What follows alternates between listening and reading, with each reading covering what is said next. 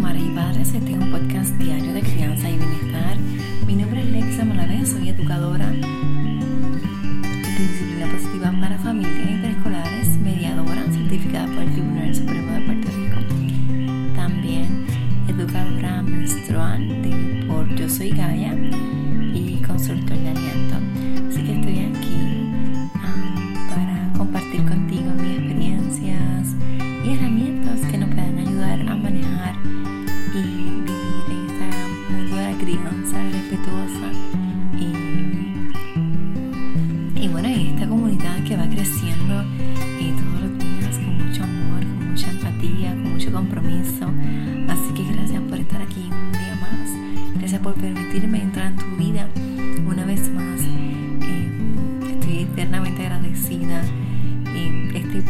es, tuyo porque lo escuchas a diario, porque lo compartes. Así que este éxito de llegar a los 7000 descargas de podcast es, tuyo. Así que gracias por siempre estar y ser parte de este proyecto. Bueno, hoy es lunes y estamos aquí para hablarles de este tema que nos eh, incumbe a todos. Y de hecho hay una canción, no sé si tú recuerdas la canción de Recogiendo, recogiendo, vamos ya, vamos ya. Todo en su sitio, todo en su sitio, la la la. Bueno, muchas personas la cantan de una manera diferente y eso está muy bien. Eh, lo importante es que la canción dice que recojamos. Pues de eso precisamente quiero hablarte hoy. Muchas tenemos eh, la situación de que nuestros niños no quieren limpiar sus habitaciones, sus cuartos. Y tienen juguetes en el piso, juguetes por todos lados. Y tú vienes y recoges y vuelve y pasa. Este, por lo menos en casa, yo digo que pasó este, el tornado de Mago de Oz. Y vino John, Hugo y todo lo habido y por haber. Porque a veces se forma tremendo revolú. Pues entonces vamos a ver esto, vamos a desmenuzar esta situación y dividirla por partes. Vamos a ir comprendiendo que el desorden, lo que para mí desorden no necesariamente es un desorden para mi hija. Ella puede estar viendo que eso es un mundo totalmente imaginario, donde tiene, wow, eh, un mundo completo creado. Así que el desorden que yo veo, no, ella no lo está viendo de la misma manera. Eso es lo primero. Lo segundo es ver si realmente yo quiero que el desorden del cuarto se convierta en un campo de batalla. Y si esa es la pelea que yo quiero escoger, porque regular, vamos a escoger nuestras batallas. ¿Es esta la batalla que yo quiero escoger para pelear? y vamos a empezar a ver también cómo esto del desorden es parte también de mi culpa, tanto como que es culpa de mis hijas. Así que, primero que si son pequeñas, yo tengo una de 9 y una de 5, a la pequeña puede ser que la agobie, igual que me agobia a mí, a mí el, el, el reguero me desconcentra y me eh, desorganiza y me pone de mal humor.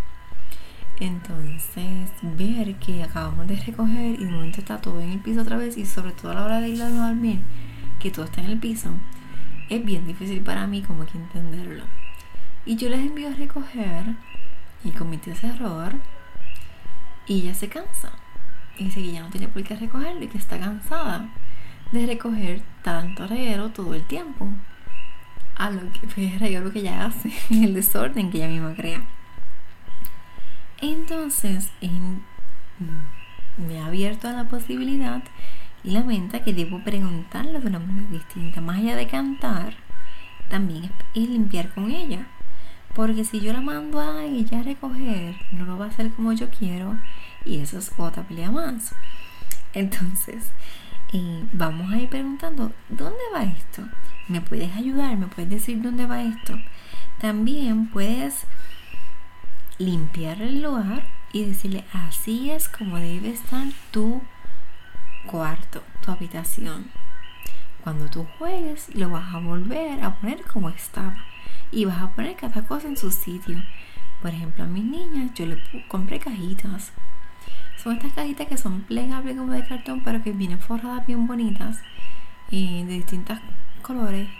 Y entonces ahí ellas tienen sus su área, como que ellas tienen pinipones, no, no, tienen pinipones ahí, tienen las las LOL, las muñecas LOL, las um, Polly Pockets, las cosas de la cocina. Lo otro que son chucherías, que son teléfonos y otras cosas. Y también tienen otra acá um, de otra cosa más que ahora no recuerdo. Pues entonces es decirle, mira, cada cosa está en su lugar, tú tienes que devolverlo a su lugar. Porque ellas lo van a organizar y van a querer jugar con toda la vez. Pero también es ver que, que si uno le pone cada cosa, este, esas cajitas y el lugar donde van a poner las cosas, puede ser más fácil la hora de recoger. Esas cajitas yo las compré todas crema, excepto dos. Esas dos son crema con detalles color oro. ¿Por qué? Bueno, en esos detalles color oro es una para cada una. Y esas una para cada una lo hice porque ellas tienen piedra, ellas tienen papeles, ellas tienen otras chucherías. Pues cada una tiene una cajita específica para guardar sus chucherías, sus cositas, porque le encanta guardar cuánta piedra, caracol, gavete hay por ahí. Entonces, una de las cosas que hago también es que yo eh, veo la limpieza del cuarto como parte de sus tareas. Es, no es algo diferente, no es algo aparte.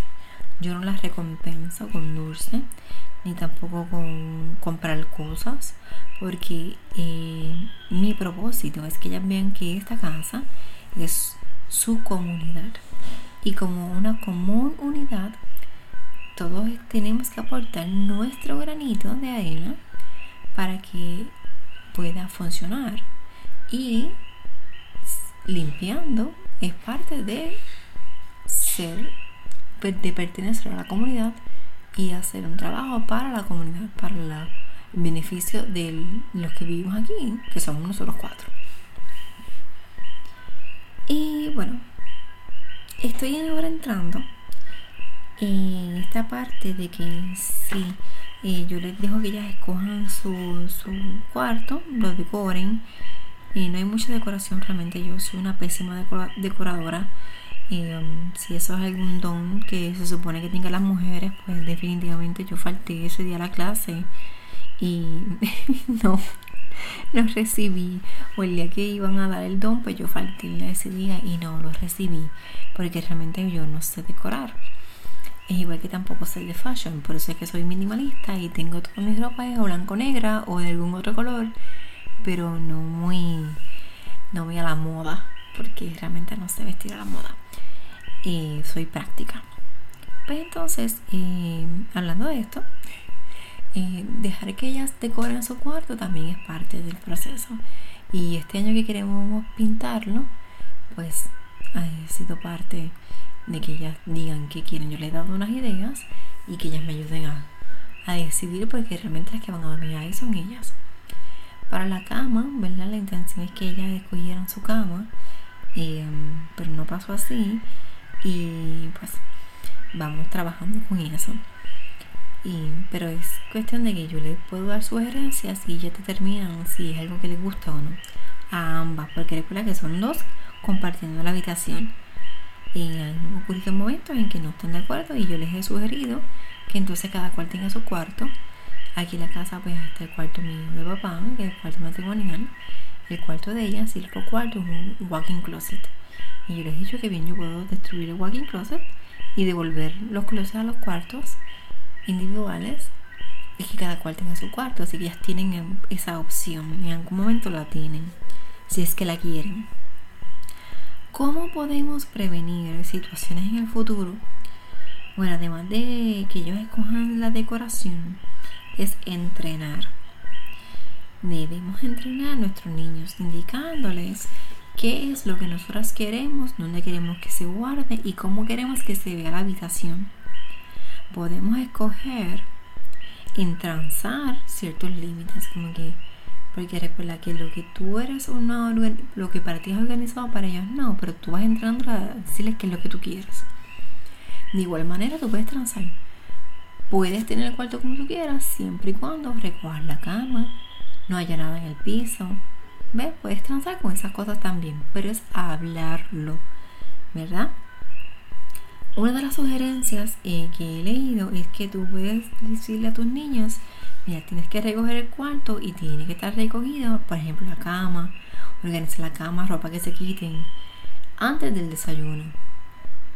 ¿Cómo tú vas a motivar esto? ¿Cómo tú vas a hacer que esto funcione? Es que cuando venga para el desayuno, tú no le has servido el desayuno. Si es que no has recogido su cuarto, entonces no le puedes servir el desayuno porque tiene que ocurrir unas cosas antes de poder desayunar. Y recuerda que no es un castigo, algo que ya han hablado, que lo han discutido, que lo han acordado. Y que entonces tú lo estás, como dijiste que lo vas a hacer, lo estás haciendo. Así que estás siendo firme y amable. Firme porque estás cumpliendo con lo, que, lo que hablaron y amable porque ya es algo acordado. ¿Ok? Y lo estás diciendo de una manera que tu tono de voz es amable, es un tono de voz bajo sin mucha palabra. Recuerda que cuando decimos firme y amable, no necesariamente que vamos a hablar, hablar, hablar. Simplemente actuar. Porque nos observan, somos ejemplo. Y nada, simplemente si tienen demasiados juguetes, evitar los juguetes, que es lo que yo quería hacer desde hace mucho tiempo. Y el único año que ha ocurrido fue para María. Pero el año pasado, como que todo el mundo, el año anterior al pasado, se desbordaron al nivel de que yo guarde juguetes en el closet. Así que tú tienes que ser firme con las personas que estén a tu alrededor y decirles, yo no quiero tanto regalo. yo espero que este año sea, que no sea tanto chuchería. Porque a veces tendemos a que en Navidad tú regalas y regalas por regalar, por llenar los ojos de tanta cosa. Pero muchas de esas cosas no son ni prácticas, no son acorde a la edad, o al acorde a lo que es a los intereses. Así que debemos, ¿verdad? Esto vamos a hablar después, muy pronto. Debemos de ver qué es lo que realmente queremos regalar, con cuál intención queremos regalar. Y, y no es regalar chucherías que después los van a votar, o van a regalar, lo van a guardar hasta seis meses después que se puede usar o que ahí finalmente como nunca se usó lo voto, porque eso pasa tenemos que ser realistas. Nuestros niños al final no necesitan tantos juguetes. Mira, mis niños, ellos juegan con caja, ellos juegan con piedra, ellos juegan con cordones. A mi hija, yo creo que si yo le regalo un tape para Navidad, ella es feliz, porque ella me gasta el tape. Palitos de, estos de, hacer casita, lo mismo que parecen los palitos de paletas de mantecado. Esos palitos, a ella les encantan esas cosas se entretienen con las cajas que compramos de que se traen para hacer la compra o de zapatos. Ahí con eso ellas se entretienen un montón más que con cualquier juguete. Así que tenemos que ver bien cuáles son estos intereses y cómo podemos explotar estos intereses en vez de regalarles tanto chuchería. Bueno, y con esto te digo, te pido de favor que pases por Apple Podcast, me des las 5 estrellas para que podamos llegar a más personas que me sigas en Facebook e en Instagram, Creciendo como Madres y Padres, que me sigas en la web vitesconsaborines.com. Voy a estar poniendo más cosas allí en la web porque supe de personas que ¿verdad? quizás por sus mensajes con, más controversiales o más, para algunas personas controversiales, para mí no, eh, antes de, días antes de, la, de las elecciones, su